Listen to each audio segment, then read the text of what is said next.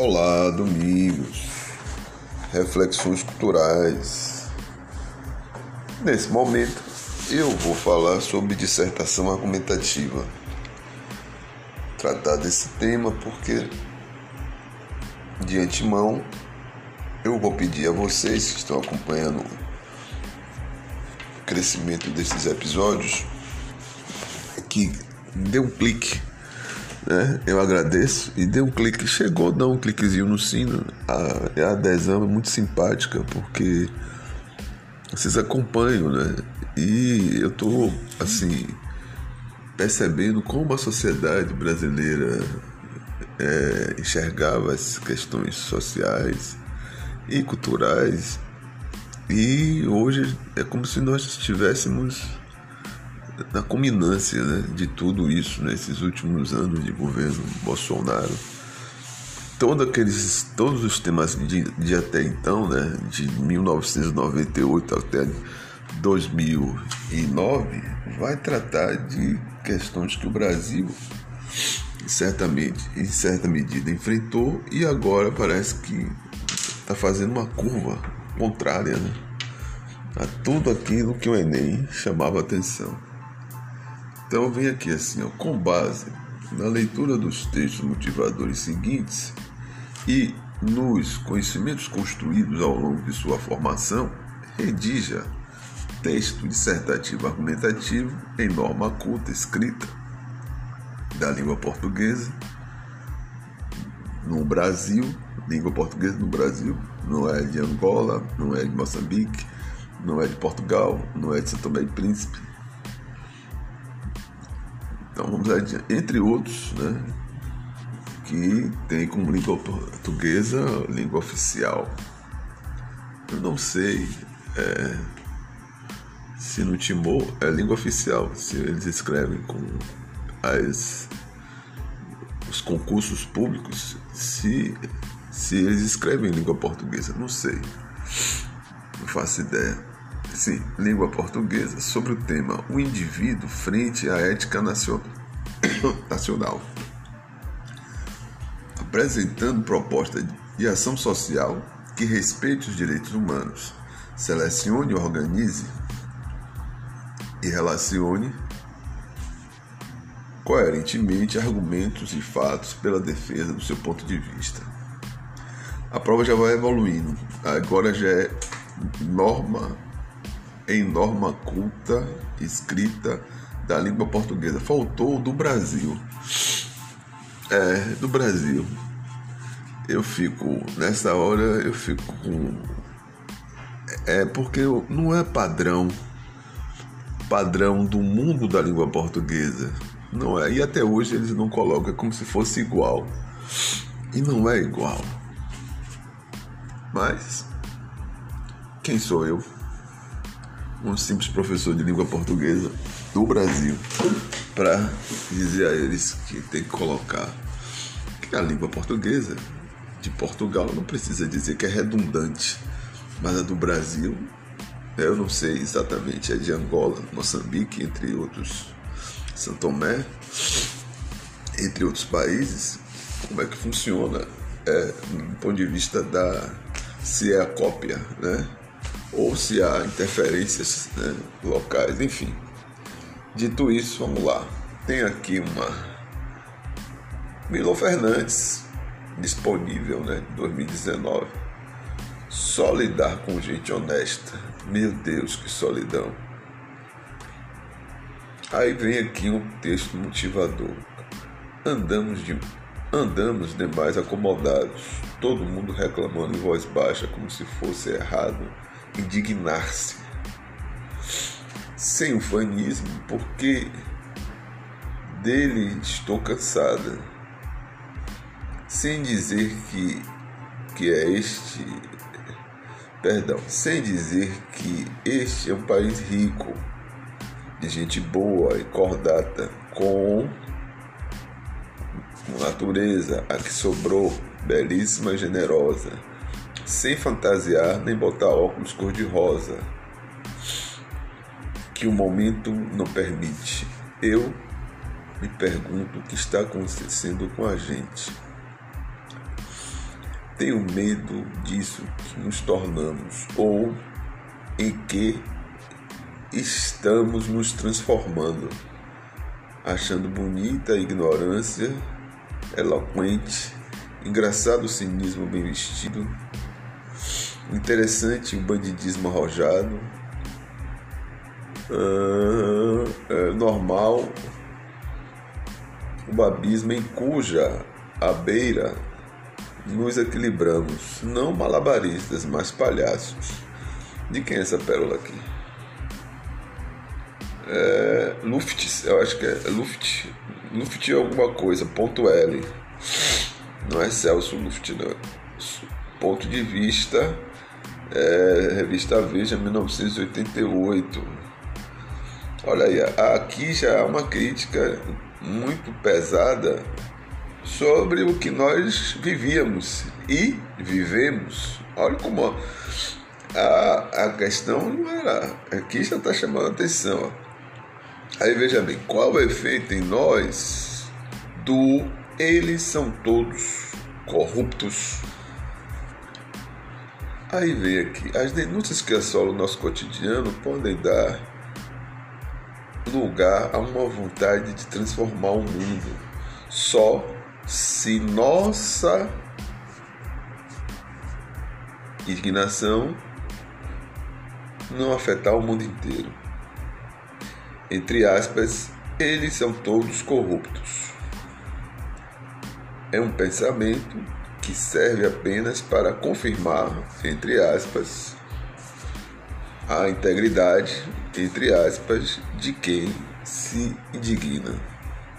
O lugar comum sobre a corrupção generalizada não é uma armadilha para os corruptos, eles livres, enquanto fechados em casa festejamos nossa esplendorosa retidão. O dito lugar comum é uma armadilha que amarra e imobiliza os mesmos que denunciam a imperfeição do mundo do mundo inteiro. É, é, porque eu leio aqui assim, puxando o texto, aí tem que ler um pedacinho, outro pedacinho. Armadilha de, de corrupção, Caligares, né? Aí vem as instruções. Vamos às instruções. Vamos lá. Seu texto tem que ser escrito à tinta na folha própria. Desenvolva seu texto em prosa, não redija narração nem poema. Desenvolva com até sete, sete linhas escritas, será considerado texto em branco. O texto deve ter no mínimo, no máximo, desculpe, mínimo de, de 8, né? E máximo de 30. O rascunho deve ser feito no espaço apropriado. Então, o indivíduo frente à ética nacional. 2009. E aí você que vai fazer o Enem, que vai fazer outros, outros concursos né, de é, inserção em universidades públicas, eu queria saber o que você pensa. Eu vou dar alguns sinais, mas é bom exercitar. Eu digo aqui em casa que tem que escrever todo dia. Eu por força de uma coisa ou de outra, tenho que escrever. Eu vivo de escrita ou vivo de fala. Quando eu posso escrever o podcast, eu escrevo pelo menos os tópicos. Quando eu não posso, eu já está no cérebro e o cérebro comanda e organiza aqui do jeito dele. Nem sempre que o meu cérebro organiza, ele executa bem. O papel ajuda. E a redação é, é algo que você expressa o que você pensa sobre o tema. Aí vem aquela coisa, a sua formação. A, a primeira coisa que um bom redator tem que fazer é ler. Antes de, antes de qualquer coisa, ele pode ser talentoso né, em esgrimar as palavras e tal, mas ele tem que saber ler, e ler muito, e ler bem. Primeiro, primeira dica de hoje, e que eu não vou ficar falando repetindo, mas ler bem. Ler o livro e ler o contexto. Já falei sobre isso uma certa vez. Mas voltando aqui, frente o indivíduo, frente à ética nacional. Quer dizer, está chamando a atenção que não há ética. Que não há ética. Se for um sujeito, o sujeito no aeroporto, foi noticioso certa vez. Sujeito no aeroporto, certa, certa, em certo aeroporto, certa vez, encontrou lá uma, uma carteira cheia de dólares, não sei o que, foi lá e devolveu. Aí virou notícia de jornal. O outro perdeu, foi roubado, pronto, acabou. E a vida pública aí, os noticiários, né? Prende fulano, prende cicano. Quer dizer, você vota num sujeito, aí é que tá a ética nacional. O pobre devolve dinheiro, o rico tira o dinheiro do pobre. Quando um político é, tem famílias, né, famílias, não é, não é o político, a família toda está envolvida na, na vida pública, né? eleito ou ainda maioria eleita. Teve aqui, aqui na Bahia, teve uma época que era difícil. Quem não fosse da família de fulano não estivesse na política. A Constituição de 88 ajudou bastante, porque não era só nomeação, tinha que fazer concurso. Mas a ética é um desastre. Essa ética, a ética, junto com a. O Galo. O Galo está insatisfeito. Junto com a ética veio a ideia da vergonha. Quando fala assim, desavergonhado, parece que a palavra. Isso, Galo aí responde. Quando, quando fala em, em, desa, em desavergonhar, parece que as pessoas perderam a vergonha, mas a vergonha literal. Ah, aí o Galo. Perderam a vergonha. E ao perder a vergonha, faz tudo na sua cara, na cara dura. Ou você baixa a cabeça, ou você vai lá indignar-se, né? Frente a. É. Isso no passado recente, hoje no presente, né? O, o, o Felipe Neto simpaticamente chamou o presidente de não só ele, a Bruna Marquezine, outro entre outro presidente Lula, Chamou, chamou o presidente Bolsonaro, o senhor é um genocida. Porque está indignado. Eu estou falando do tema de 2009, mas a realidade agora é pior, porque junto com o governo dele veio uma pandemia que ele negou. E agora ele está, não, não neguei não, rapaz, é brincadeira. Ah, negou.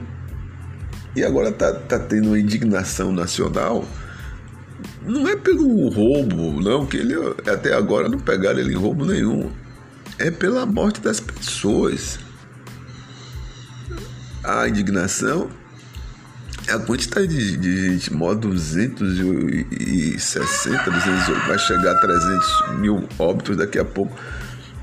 E isso faz parte da ética nacional. Uma parte da população ainda simpatiza com esse sujeito. Se simpatiza é porque, porque entende que essa é a forma correta de gerenciar um, um país. Ou ainda tem essa ética. Porque o sujeito que, que chega e não se subordina ao que acontece é porque tá aí o galo, até o galo reclama. Até o galo aqui de casa. Não, não dá, senhor presidente.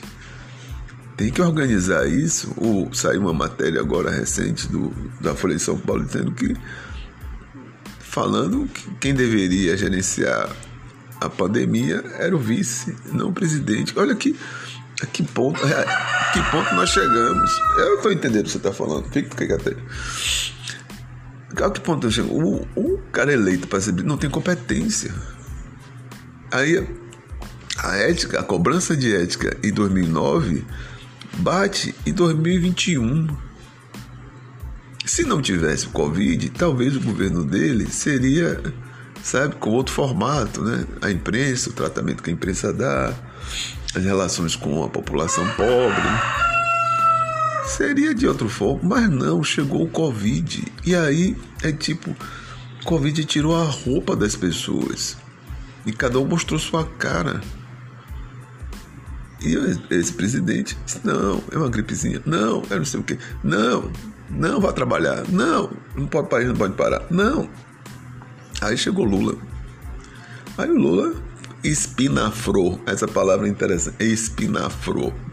Lula botou pontos, no, botou os pingos nos is. E ele aí teve que se arrumar. Olha o galo falando. Esse galo daqui de casa é da esquerda, não é da direita. Com certeza ele é da esquerda. Aí pronto. Aí o que acontece? A coisa mudou de figura. E mudou completamente. As pessoas estão indignadas. Porque não aguentam ver naturalizar a morte. Porque não está falando de crime organizado, não está falando de, de gente pobre armada, não, não está falando nada disso. Está falando que uma pandemia chegou e o governo não soube tratar. Ou ainda foi negligente. Isso é crime, crime para a Constituição brasileira e crime para a AIA, Tribunal de AIA. É bem capaz, né? Em tempos de vergonha, né? Porque não é só a ética, é a vergonha, porque a interface da, da ética né, é a vergonha. Para quem não tem vergonha, é descarado, é sem vergonha. Para quem tem ética, faz, faz, é feio, fica feio. Então, eu estou levantando a discussão. Espero que vocês. Eu não vou mais adiantar, falei bastante, não esperava falar tanto. Hoje eu estou falastrão. E ficamos por aqui. Um abraço a todos. Domingos, reflexões culturais.